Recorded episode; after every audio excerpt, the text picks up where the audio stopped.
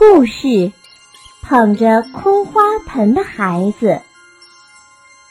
在很久很久以前，有一个贤明而受人爱戴的国王，但是他的年纪已经很大了，而且年迈的国王没有一个孩子。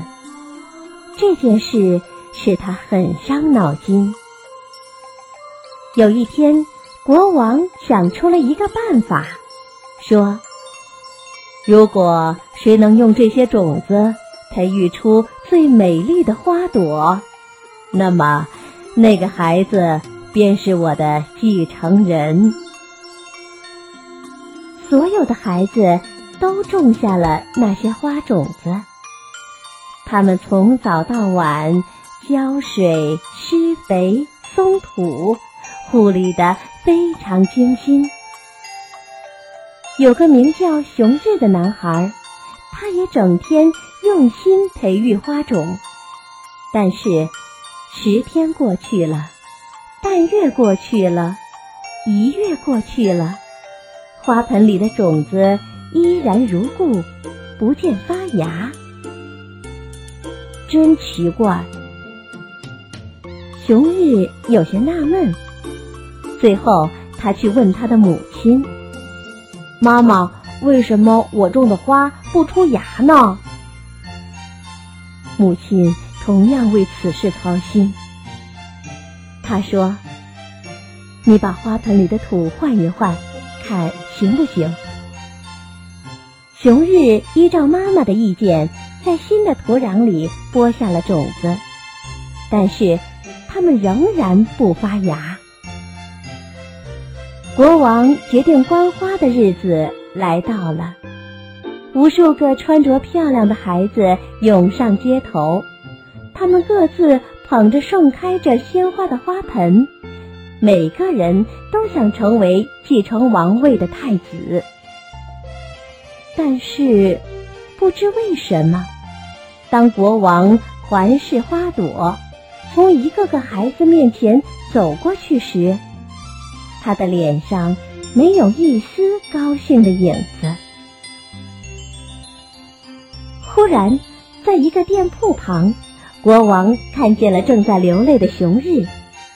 这个孩子端着空花盆站在那里。国王把他叫到自己的跟前，问道：“你为什么端着空花盆呢？”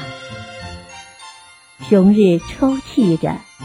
他把他如何种花，到花种又长期不萌芽的经过告诉给国王，并说，这可能是报应，因为他在别人的果园里偷摘过一个苹果。国王听了熊日的回答，高兴地拉着他的双手，大声地说：“这就是我的忠实的儿子。”人们都感觉奇怪，为什么您选择了一个端着空花盆的孩子来继承王位呢？于是国王说：“子民们，其实我发给你们的花种子都是煮熟了的种子。”听了国王这句话，那些捧着最美丽的花朵的孩子们。个个面红耳赤，因为他们播下的是另外的花种子。小朋友们，本文讲了一个什么故事？熊日能成为皇位继承人最重要的原因是什么？从他身上你获得哪些启示？